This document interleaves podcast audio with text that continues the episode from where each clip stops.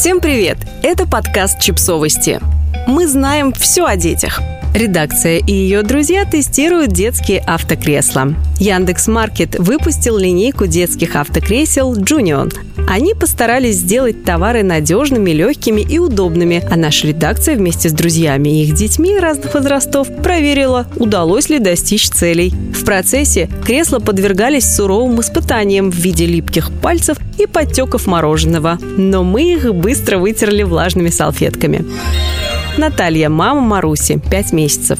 У меня двое детей, и мы часто ездим вместе в машине. Поэтому мне самой нужно устанавливать автокресло и сажать в них детей. Причем делаю я и то, и другое постоянно, потому что из-за работы в машине полно съемочного реквизита, из-за которого приходится убирать автокресло в багажник. Мы с Марусей тестировали автокресло Junion Одри. Несмотря на то, что сама модель растет вместе с ребенком и у него много разных дополнительных фишек, я его очень легко подняла и установила благодаря Isofix. Это мое первое автокресло с поворотным механизмом, и теперь я не понимаю, как жить без него. Сейчас я разговариваю с Марусей, пока пристегиваю ее, и объясняю, что мы делаем и куда поедем. А потом могу спокойно повернуть автокресло по ходу или против движения. Маруся очень чутко спит. В нашем прошлом автокресле она моментально просыпалась от щелчка, когда я пыталась разложить автокресло.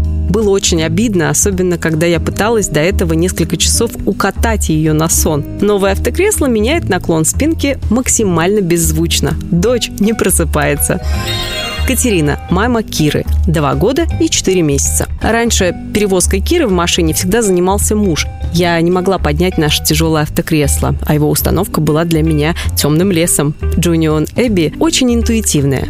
Устанавливается на крепление изофикс и поворачивается на 360 градусов. Для меня большой плюс в автокресле – это съемные и легко протирающиеся чехлы. Дочь ест в машине, скажем так, экспрессивно, с аппетитом, поэтому и сок, и пюре, и бананы, и пережеванное печенье остаются в машине после каждой поездки. Мы с мужем отметили, что автокресло компактное по ширине, то есть хорошо фиксирует ребенка. Есть вкладыш, который запоминает форму тела и подголовник, который удобно держит голову и меняется по высоте по мере роста ребенка. Теперь Кира не просыпается от того, что ее голова падает на бок. Наталья, мама Савы, 3 года и 8 месяцев. Сава сказал, что автокресло похоже на крутой гоночный автомобиль, а это с его стороны самый большой комплимент. Я присоединяюсь, потому что стоит оно меньше 10 тысяч, а выглядит роскошно. Материалы внутри кресла очень приятные. Ребенку сидеть комфортно даже во время длительных поездок. Еще для этого предусмотрено 5 положений наклона спинки кресла.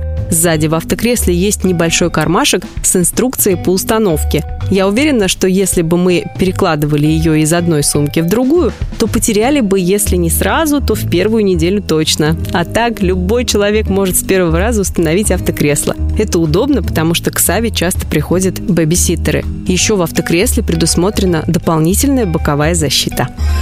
Татьяна, мама Кости, 7 лет. Автокресло весит меньше, чем сумка с продуктами. Я спокойно могу поднять его одной правой. Еще оно интересно раскладывается. Если поднять подголовник, автоматически увеличивается его ширина.